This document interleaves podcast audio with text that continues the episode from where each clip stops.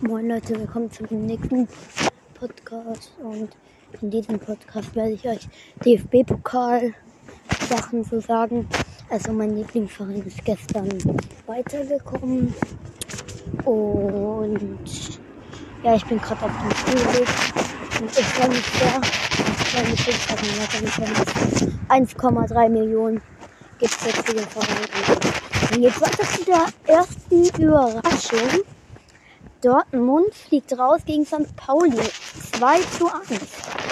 Das habe ich nicht erwartet. Ich habe das Spiel aber nicht angeguckt, aber ich habe dann heute aufs Ergebnis geguckt und ja. Und gewonnen. Ja. Und dann zum Köln gegen HSV, was, oder? Ja, da hat der Kölner gegen sich selber geschossen.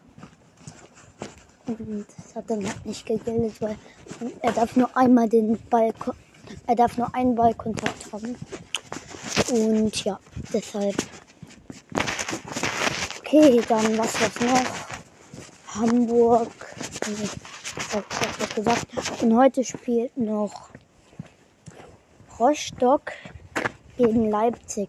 Ich hoffe, Rostock kommt weiter und dann kommt eine Auslösung, so dass Rostock, ähm, dass Rostock einfach äh, gegen KSC spielt. Das wäre geil. Das wäre zu geil, ja. Schreibt eure Meinung in die Kommentare, wer, wer im Viertelfinale spielt.